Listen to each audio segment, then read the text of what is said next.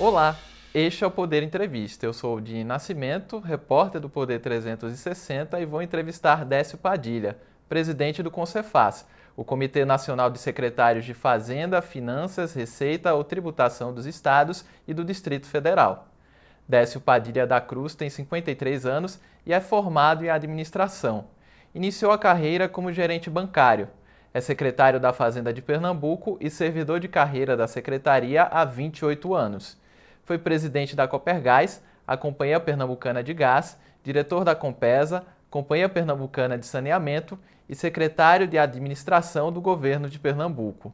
Desde março de 2022, preside o Concefaz.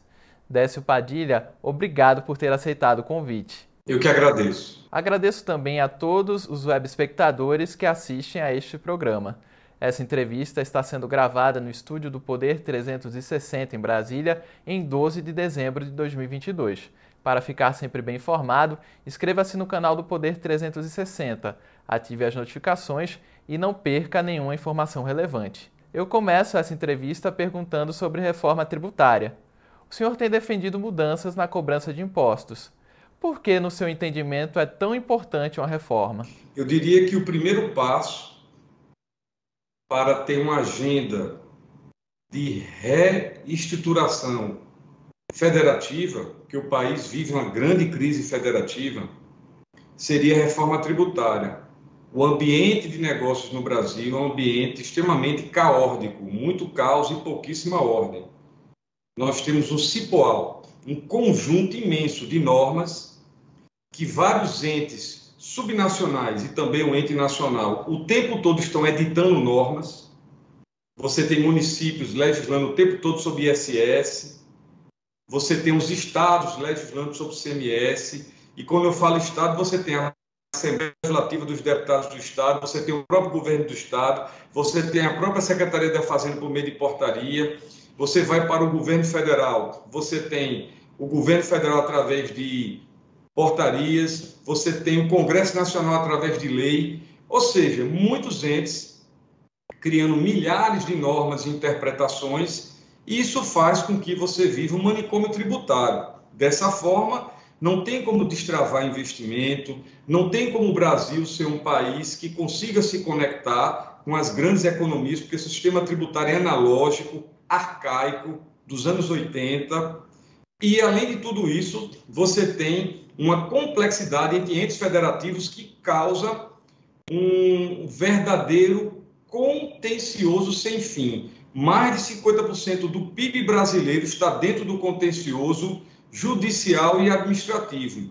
Então, eu diria que para você destravar investimento, criar um ambiente que realmente estimule a criação de empresas e a atração de grupos internacionais a se fazer uma imediata reforma sobre o consumo, porque o ICMS, PIS, COFINS, ISS, o ICMS, juntamente com, é, é, eu diria, essa pluricompetência de cada um legislar, leva a um ambiente inviável de um desenvolvimento do país. O novo governo tem sinalizado para uma reforma tributária, mas não tem apresentado detalhes. Há duas propostas de emenda à Constituição sobre o tema no Congresso. Uma apresentada pelo deputado Baleia Rossi e outra pelo senador Roberto Rocha. Eles defendem o imposto único, mas diferem no tempo de transição e na competência tributária. Além disso, há dois projetos de lei. Qual dessas propostas poderia ser aproveitada, na sua opinião? É importante fazer um resgate aí e, e passar um histórico de 19 para cá. Lá atrás, o Comitê Nacional de Secretários de Fazenda se reuniu no começo de 19 e decidiu que era necessário apresentar uma proposta que fosse construída pelos secretários e os assessores dos fiscos estaduais e chancelada, patrocinada e ajustada pelos governadores. Assim foi feito. Existia na época a PEC 45 do, do deputado Baleia Rossi, construída pelo CCIF, Bernapi, toda aquela equipe, Eurico de Sante, é, o Nelson também, Machado. E aí, neste contexto, nós trabalhamos e vimos que a PEC 45, apesar de dar um avanço sobre a reforma de consumo, ela necessitava de algumas adequações dentro da realidade do ICMS nos estados. Fizemos uma série de mudanças, criando o Fundo de Desenvolvimento Regional, criando a devolução que a gente chama do IVA personalista para a pessoa que é pobre. Criamos a questão da necessidade de resolver o problema das exportações dos países, dos estados que, que são exportadores. Teve também uma questão muito importante do comitê gestor, que a gente chama de comitê federativo desse IVA, é, a extinção dos tributos analógicos de consumo, como o IPI, o, o PIS, COFINS, GSS, ICMS. Então, tudo isso aí, fizemos algumas adequações, alguns ajustes e conseguimos criar uma proposta dos secretários chamado substitutivo 92. Até então era só dos secretários, não se virar o substitutivo 92, mas os governadores analisaram a proposta à época, mandaram fazer alguns ajustes, nos orientaram aí para dentro do Congresso Nacional, tivemos muitos debates no Congresso Nacional e virou uma proposta oficial dos estados. Pela primeira vez na história, desde 1995 se tentava, e a gente conseguiu, em quase 30 anos de tentativa, a gente conseguiu pela primeira vez, é um feito histórico, uma convergência de 27 governos de Estado, 27 governadores, e dentro de uma proposta elaborada por técnicos, não só o secretário de Fazenda, mas os auditores, os assessores que compõem o Concefaz.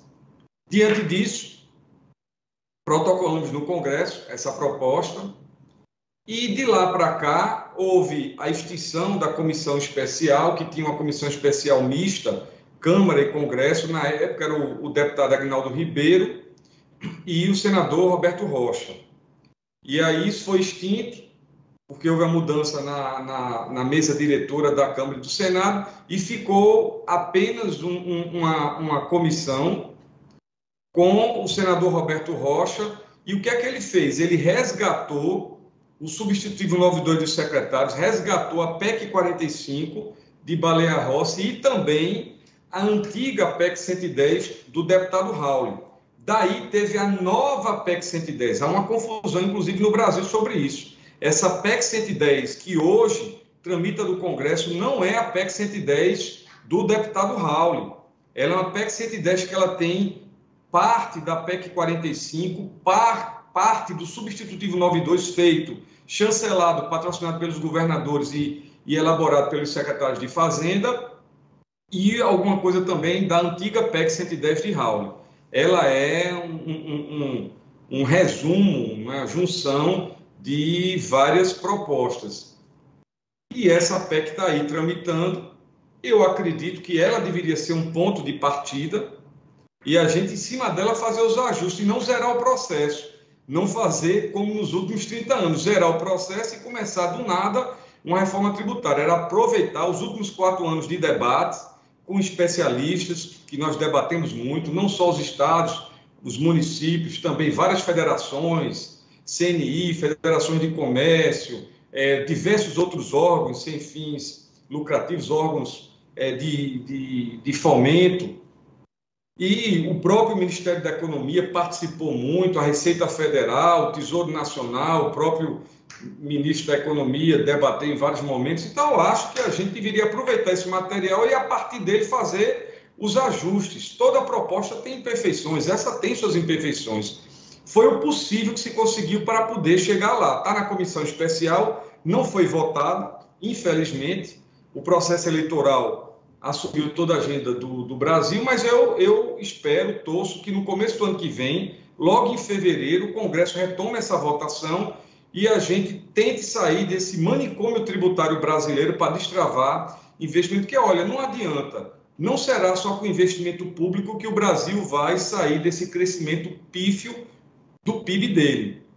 Tem que ter também investimento privado. E num país que você tem uma insegurança jurídica que mais da metade bem mais da metade do PIB está no contencioso e dizer que essa, esse grande volume não chama atenção do caos tributário que a gente vive, é como eu digo, é um manicômio que precisa ser trabalhado. O ambiente de negócio brasileiro tem que ser melhorado para destravar investimento. Fernando Haddad, indicado para o Ministério da Fazenda, defendeu no dia 6 de dezembro que a reforma tributária seja feita em duas partes. A primeira tratando de impostos indiretos e a segunda dos tributos diretos. Ele também afirmou que a regressividade da tributação deve ser discutida em momento posterior, quando se tratar de renda e patrimônio.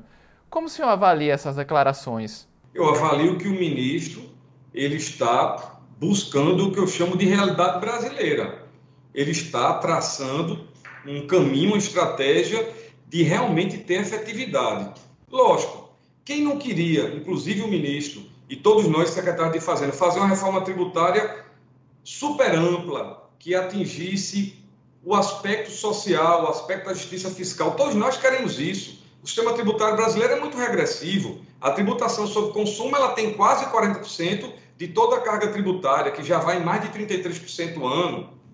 Então, ou seja, quase a metade, né, um pouco menos da metade da tributação brasileira ela é sobre consumo. Então, isso é uma regressividade muito grande. E o pobre, proporcionalmente, paga muito mais do que o rico.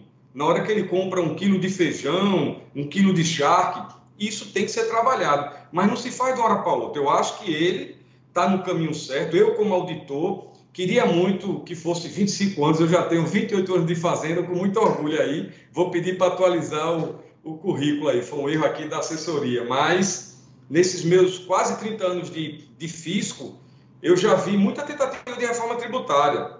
As comissões especiais começaram a ser formadas em 94, 93, há muito tempo se tenta. E sempre o erro estratégico é onde ela, onde ela morre, não é nem pelo conteúdo das propostas, é pela estratégia. Eu acho que o ministro começa bem quando ele parte logo para uma reforma imediata e que deveria ter menos resistência, que é a reforma sobre o consumo, para poder criar um ambiente de negócio propício a investimento e menos insegurança jurídica. Depois ele ir para a questão dos tributos diretos, que é muito importante para os tributos diretos, e nessa sequência atingir o que a gente chama de justiça fiscal ou justiça social pela tributação. Eu, eu como técnico, eu concordo que essa estratégia ela tende a ser mais exitosa. Se já partir de imediato com a única proposta que mexa na tributação indireta, que é sobre consumo, que mexa na tributação direta, que tente resolver todo o problema social do país de uma vez só, pela tributação que chama justiça fiscal, creio que as propostas serão boas, as intenções melhor ainda, mas que não conseguiremos, dentro de quatro anos, fazer a reforma. Um assunto vital para o futuro governo é a PEC que pode furar o teto de gastos em mais de 200 bilhões por dois anos. Isso tem causado preocupação com a questão fiscal e o mercado tem reagido negativamente. Qual seria o melhor caminho para compensar esse gasto extra? Veja, uma visão é, técnica da coisa é de que o equilíbrio fiscal é a transformação social. Eu poderia citar diversos estados brasileiros que nos últimos anos fizeram grandes trabalhos de ajuste fiscal, buscaram o que a gente chama de âncora fiscal como base e viabilizaram uma transformação social em investimentos enormes. Primeiro, porque quando você equilibra a receita corrente com a despesa corrente, você gera a força própria ou recurso próprio do Estado para fazer aportes e investimentos. Dois, você melhora seu rating e atinge o que a gente chama de CAPAG, capacidade de pagamento, e volta a ter possibilidade de fazer alavancagem, ou seja, de alavancar, de você trazer investimentos, empréstimos para colocar em infraestrutura. E, por fim, o Estado, com solidez, ele atrai grandes investimentos privados também. Então, para você ir nessas três linhas, o ponto básico é a capacidade fiscal. É você ter um número de liquidez endividamento e poupança corrente de ponto de equilíbrio. Cortar custeio, controlar despesa de pessoal e obter superávit para fazer investimento, como eu disse, não só com recurso próprio, mas atraindo é, empréstimos para infraestrutura e também operações privadas. Então, eu acredito que quando você fala no teto e quando você fala de licença para ultrapassar o teto, tem um aspecto social que tem que ser trabalhado e aí tem que vir um plano de qual será o plano para os próximos 12 meses de busca de equilíbrio fiscal, porque a gente sabe que, no caso específico do governo federal, há necessidade de você buscar o equilíbrio fiscal. O governo federal tem um endividamento muito grande, os estados eram o que a gente chama patinhos feios no passado, em 2015 2016, com relação a essa questão de desequilíbrio fiscal. Se você olhar nos últimos anos, não só foi no processo pandêmico, não só foi na inflação. Muitos estados, antes disso, fizeram o seu dever de casa.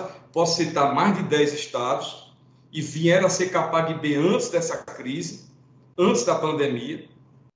E isso daí vem uma transformação social. Para não, não ser injusto com alguns estados, não vou citar nominalmente, mas você pode fazer uma pesquisa rápida e ver estados que investiam 800 milhões, é, um bilhão, passar a investir 2, 3, 4 bilhões após fazer seus planos de equilíbrio fiscal. Eu acho, então, que essas duas frentes podem andar juntas. Olhar o social e não largar o equilíbrio fiscal. Nos meus 29 anos de, de, de profissão, eu vi que isso caminha bem, caminha junto e não são excludentes. O projeto de lei complementar 178 de 2021 do deputado Efraim Filho tramita em urgência na Câmara e propõe a simplificação tributária. Defende implantar o Estatuto Nacional de Simplificação de Obrigações Tributárias e a nota fiscal eletrônica, além de unificar os cadastros fiscais e padronizar a declaração digital. O Concefaz é contra. Por quê? Porque houve pouquíssimo ou quase nenhum diálogo com os secretários de Fazenda e os estados. O Congresso Nacional, todas as vezes que trabalha, que entra, que vai editar uma norma que ela é muito específica, que ela é de tributação ou que ela é de gera, é, de gera despesa, tem uma tradição o Congresso Nacional, seja Senado a Câmara, de procurar os estados, travar debates tal. Não foi o caso. O PLP está correndo regime de urgência e a gente não foi ouvido como deveria ser nesse processo. Existe uma série, existe uma série de imperfeições que precisam ser tratadas. O contencioso administrativo é um aspecto de sair, prazos de fiscalização, uma série de questões. É importante a transparência, é importante o limite que a população, que a sociedade tem que dar ao poder público. Tudo isso é verdade, mas também é muito importante o diálogo. A gente viu a LC 94, 92 correr em regime de, de mais de que de urgência. A gente está vendo os graves problemas que estão tendo agora e que vão ocorrer em 2023. A gente sabe que a educação e a saúde é vinculada ao ICMS. O ICMS é um tributo da educação no país. No mínimo 25% do ICMS tem que ir para educação. Então, como você pensar na educação do país o ICMS sendo um tributo que muitas vezes alteram ele sem um devido debate. Então, esse código de contribuinte, ele não só mexe em tributos federais, ele mexe com bastante profundidade também nos tributos estaduais. Então, o que requer é diálogo e alguns ajustes que são necessários. Por isso que o Comitê Nacional é contra a forma como está sendo feito. A arrecadação dos estados com ICMS caiu 13% em um ano. Muito disso em razão da Lei 194 de 2022, que limita em 18% a cobrança do imposto sobre itens como energia elétrica e combustíveis. O presidente Jair Bolsonaro, por sua vez, vetou a compensação aos estados. Qual solução o Concefaz defende para esse impasse? É, na realidade, o presidente Bolsonaro ele, ele, ele vetou aquela compensação direta da saúde e educação, né? Deixou um gatilho que não dispara de 5%, a gente já provou isso, e um conceito da lei que tem que ser alterado, que a lei é uma queda global, uma queda agregada de, agregada de toda a arrecadação, quando na realidade a lei complementar 194, ela só mexeu em telecomunicações, energia elétrica e combustíveis, que a gente chama de blue chips. Essas três atividades correspondem a próximo a 40% de toda a arrecadação do Estado. Então, foi uma mudança cirúrgica, um impacto avassalador. Alíquotas que eram elevadas de 29%, de 25%, caíram imediatamente para 18%, dentro do mesmo exercício social. Então, todo mundo quer pagar pouco tributo. Isso é legítimo, mas você tem que ter transição. Não se faz isso de uma hora para outra dentro do mesmo exercício social. Você chega em julho e diz, a partir de agora, todas as despesas de saúde, todas as despesas de educação, porque o ICMS também é vinculado à saúde, no mínimo 12% é obrigação constitucional do ICMS, tem que ir para a saúde, no mínimo 25% para educação, no mínimo meio por cento para tecnologia. O ICMS ele é muito vinculado. Então, você, quando mexe nele imediatamente e os orçamentos foram desenhados em cima da expectativa de receita que não vai acontecer mais, que é o Congresso reduziu suas alíquotas, você cria um desencaixe, um déficit financeiro. É o que aconteceu com o país. Quem é que vai bancar saúde e educação em 2023? Esse é um problema. Né? Hoje teremos a reunião do Supremo com a ministra Rosa Weber sobre DIFAL, os governadores estarão lá. Amanhã teremos uma reunião com os governadores sobre essas quedas de receita e o ambiente 2023, porque realmente é muito grave. A conta não fecha, você tira a receita e cria obrigações permanentes, aumentou o piso dos professores em mais de 33%. É justo, tem que se arrumar dinheiro para fazer. Aumentou também o piso da enfermagem. É justo e tem que fazer, mas são obrigações permanentes. Então a gente precisa ter fundo, origem de recursos para isso. Ninguém está questionando a valoração dessas categorias, dessas atividades que são importantes. O que a gente está questionando é reduzir o ICMS imediatamente e essas obrigações surgirem. Então, esse é o debate brasileiro. A instabilidade federativa está dessa forma. O Congresso decide reduzir receita, o Congresso decide aumentar a despesa, e a pergunta é: como fecha a conta? Então, é muito importante, mais do que importante, isso está na agenda do dia. Volto a dizer, o próprio Supremo está muito sensível com isso. Eu faço um registro aqui ao ministro Gilmar, Gilmar Mendes. Ele está liderando, conduzindo com um espírito federativo muito grande, exatamente para não quebrar o país, com relação a LC 94 92. E a gente precisa ter muito cuidado para que a educação e a saúde não sofram solução de continuidade, porque, no mínimo, é necessário que os 26 estados do Distrito Federal mantenham o nível de serviço que é dado hoje. Piorar jamais. Tem que ter mais escolas integrais, tem que ter mais hospitais, não pode piorar. E fechar nem pensar. Mas com que receita se o ICMS foi suprimido? Esse é um debate importante. Né? E esse debate ele está na agenda do dia. Eu gostaria que o senhor falasse sobre a relação do Concefaz com o governo federal. O comitê encontrou alguma abertura durante a gestão de Bolsonaro para apresentar sugestões? Olha, o debate com os técnicos do governo federal, com o Tesouro Nacional, com as pessoas que são servidores públicos de carreira, com a Receita Federal, com os secretários de Receita Federal, com os auditores de carreira, sempre foi um excelente diálogo do Comitê Nacional com eles. Sempre abrir agenda para a gente. Hoje mesmo eu já tive reunião no Tesouro, amanhã estarei com o secretário da Receita Federal do Brasil. Sempre tiveram maior atenção. Agora, do ponto de vista é, da alta cúpula do governo federal e essa intermediação com o Congresso, os estados não obtiveram êxito em diálogos. Nem o Concefaz e o Fórum de Governadores lutou muito. Registro aqui a capacidade também e a busca constante de diálogo do coordenador nacional, eh, governador Ibanez, sempre tentando ajudar. Teremos reunião com ele hoje à noite, mas não está fácil. Não está fácil. Esperamos que nesse ponto melhore é, nessa nova gestão aí.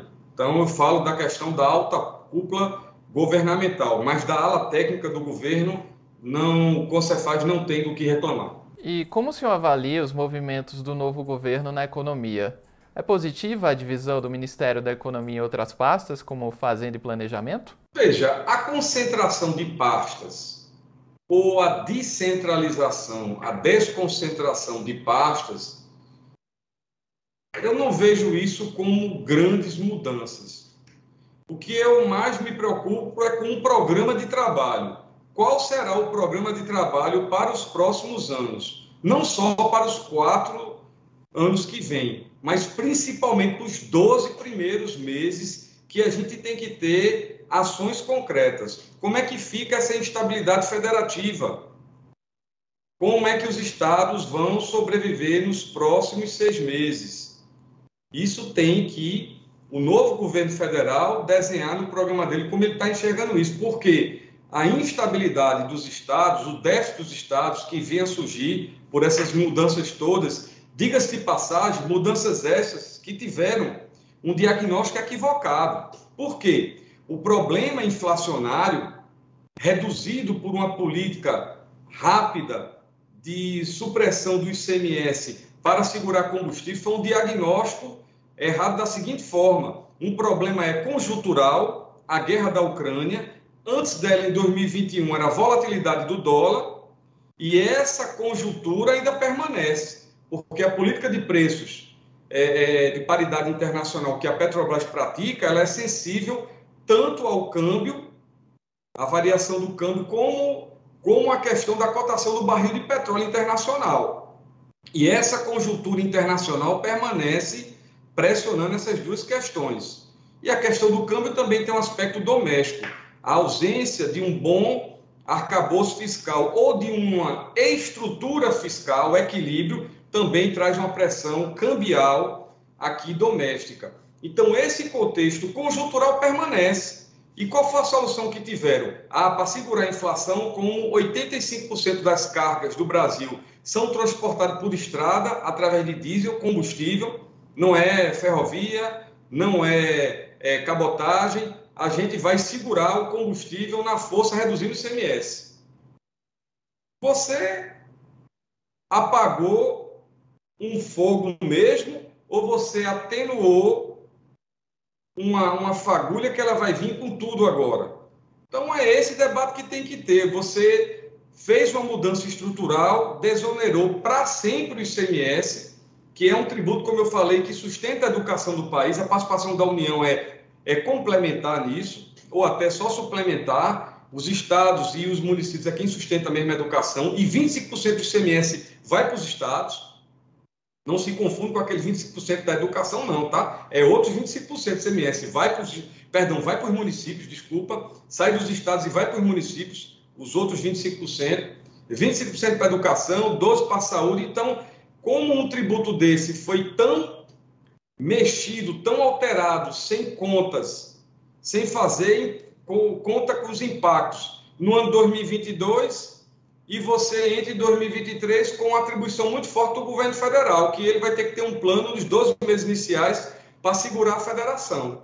Vai ter que segurar a federação. E aí, volto a dizer a você, minha maior preocupação não é em concentrar ou desconcentrar pastas, e sim qual o programa do Ministério da Economia envolvendo os estados e, evidentemente, os municípios, porque os estados e municípios estão juntos, para os próximos, não só quatro anos, os 12 meses iniciais serão, digamos assim, um, um, é, é, de forma vital para que a gente não entre numa crise como foi 2015. O nome do senhor está cotado para assumir a Receita Federal no governo de Luiz Inácio Lula da Silva.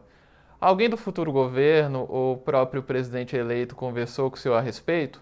Eu acho assim, eu acho que, que, que, que o meu nome está na imprensa já há um bom tempo, por uma questão natural. Eu participei com vários colegas secretários de Fazenda desde 2019 na construção da reforma tributária, fui muito ao Congresso, fui muito ao Ministério da Economia, fui muito na Federação dos Municípios, ou seja, rodei muito esse país e, consequentemente, se associa. O atual presidente do Comitê Nacional de Secretários, ele foi coordenador da reforma tributária lá atrás, ele, eles, os secretários, junto com os governadores, construíram uma proposta, e isso pode ser um ponto inicial para a gente sair desse manicômio tributário através de um tributo sobre consumo único, um IVA, e não mais ter esses tributos analógicos, ICMS, PIS, COFINS, ISS, IPI. Então, é natural é, sempre lembrar do nome mas na minha avaliação, alguns governadores, é, muitos secretários, é, outras autoridades sempre lembram, algumas pessoas da transição, mas eu acho que lembra nesse sentido, ó, é uma figura é, de carreira que poderia ajudar, inclusive tocou o debate da reforma tributária sobre consumo junto com diversos outros secretários. Então, eu acho que é, é lembrado por isso. Eu diria que são apenas ensaios e conjecturas, nada oficial. Tá, mas o senhor aceitaria esse desafio ou algum outro cargo no governo Lula? A gente não pode se manifestar por algo que não é oficial, né? algo que, que, que, que não aconteceu. Então, seria assim muito uma atitude muito minha precipitada é, qualquer tipo de manifestação se sequer isso houve, né? O que eu vejo como elogio, fico muito feliz, saiu em, na imprensa nacional, em diversos jornais, em, em, também mídia televisiva. Eu fico muito honrado porque eu sei que tem muita gente boa do ramo, até economistas que lembram, que falam, eu acho isso uma coisa bacana e é o que a gente que servidor público tem é reconhecimento. Mas volto a dizer, são conjecturas, é, boas de intenções, mas nada oficial. Então, como não é oficial, não tem como manifestar de forma alguma. O senhor também é secretário da Fazenda de Pernambuco. Como está a situação fiscal do Estado? O Estado de Pernambuco ele tem uma situação muito difícil em 2019. Ele estava com, como a gente chama, um processo de inversão de fontes. Ele tinha uma poupança corrente deficitária. Ele tinha um índice de liquidez ruim ele só tinha de bom o endividamento. O endividamento era bom, era pouco endividado porque ele era capaz de ser. Em 19, é, era um estado que ele estava com rate fiscal muito ruim, então não tinha aval de fazer operação de crédito. Fizemos um programa de ajuste fiscal de dois anos e meio, muito duro, muito rigoroso. Pagamos um preço alto, né, diante da opinião pública, mas o Estado se equilibrou, Hoje o Estado é capaz, capaz, capaz B. Conseguimos captar nos últimos quatro meses 1 bilhão e 200. Pegamos esse recurso e colocamos em recuperação de estrada, em obra hídrica. O Estado de Pernambuco hoje tem um índice de endividamento só de 21%, de acordo com o segundo quadrimestre do RGF publicado, e o terceiro quadrimestre será publicado em janeiro, mas temos 21% só de endividamento, muito baixo, menor da história. Minha previsão que chega a 26 no final do ano, que é muito baixa ainda. O menor nível de, de comprometimento de pessoal perante a receita corrente só de 39. Pernambuco viveu muito tempo com 48, 48,5 do poder executivo só, quando o limite máximo é de 49, o prudencial de 46,55. Pernambuco avançou muito nesse, nesse item de forma que, que não era boa e a gente conseguiu trazer para 39% por causa desse ajuste fiscal e acredito que deve encerrar na casa de 43%, ainda bem abaixo do prudencial, que é de 46,5%. E Pernambuco fechou o quinto bimestre agora, outubro, o seu RRO, Relatório Resumido de Execução Orçamentária, com 2,8 bilhões de superávit orçamentário, que é aquele mais duro para os estados, que são despesas liquidadas e receita realizada. Despesa liquidada. Então, Pernambuco está na situação aí de estrutura fiscal, foi dado o CAPAG dele para o ano que vem, CAPAG B de novo, o espaço para fazer a operação de crédito em 2023 para a nova governadora que assume é de 3 bilhões 450, 3,4 bilhões, só em um ano. E se Deus quiser, a gente fecha esse ano também em superávit, vamos fechar. E em 2024, 23 já está dado o CAPAG, terá um CAPAG de mais 4 bi para fazer operação de crédito, fazer investimento. Então, Pernambuco, para o que ele estava, está numa situação extraordinária. E é manter agora e expandir. Cada gestão que vem dá um passo, coloca um tijolo, e é assim que se faz. Por isso que eu acredito: Pernambuco vai investir esse ano quase 4 bilhões de reais, investiu no ano passado 1,4 bi, vai investir então é, é, quase três vezes o que investiu, e Pernambuco em 2019 investiu só 900 milhões, e esse ano vai fechar com quase 4 bi investimento. Então, a gente só tem a comemorar e, lógico, o desafio de 2023 será muito grande pela redução da LC 19294 na receita mais importante que é o ICMS. Então, o grande desafio é 2023 ver como será compensado ou mitigado esse grave problema da redução das receitas do ICMS face à Lei Complementar 19492, que em Pernambuco reduz 250 milhões por mês. A nova governadora de Pernambuco, Raquel Lira, disse ao final da eleição que vai abrir a caixa preta do Estado. Ela também cobrou, abrem aspas, números verdadeiros, fecham aspas, da gestão Paulo Câmara. Existe algo desabonador sobre as finanças do Estado? De forma alguma. E neste momento mesmo, eu estava falando com o secretário executivo, abaixo de mim, do Tesouro Estadual, teve uma reunião hoje, com o pessoal da equipe de transição lá dentro da Fazenda. Todos os números, todas as informações estão sendo fornecidas, continuarão sendo fornecidas e tudo que tiver de necessidade de informação a gente vai prestar. A governadora pode ter tranquilidade, ela como servidora de carreira, procuradora concursada, ex-delegada da Polícia Federal, uma pessoa que tem um histórico de mérito em passar em concurso público, prefeita da terceira maior cidade, é, também é, foi secretária de Estado, ou seja, tem muita experiência, vai ver, a equipe dela já está vendo que as informações estão sendo fornecidas e a gente vai, todos os dados que forem necessários, fornecer. Até porque nós somos funcionários de carreira, eu mesmo sou auditor de carreira, continuarei na Fazenda, não como secretário, mas como auditor fiscal, e nós vivemos do equilíbrio do Estado e da prestação de serviço à população. Por isso que nosso nome é servidor. Nós estamos aqui para servir. Chega ao final esta edição do Poder Entrevista. Em nome do jornal digital Poder 360, eu agradeço ao presidente do Concefaz, Décio Padilha. Eu agradeço muito aí a, a participação, espaço, não é, no Poder 360, que, que é um espaço extremamente importante para a gente do Comitê Nacional. Agradeço também a todos os web espectadores que assistiram a este programa. Essa entrevista foi gravada no estúdio do Poder 360, em Brasília, em 12 de dezembro de 2022. Para ficar sempre bem informado, inscreva-se no canal do Poder 360, ative as notificações e não perca nenhuma informação relevante. Muito obrigado e até a próxima!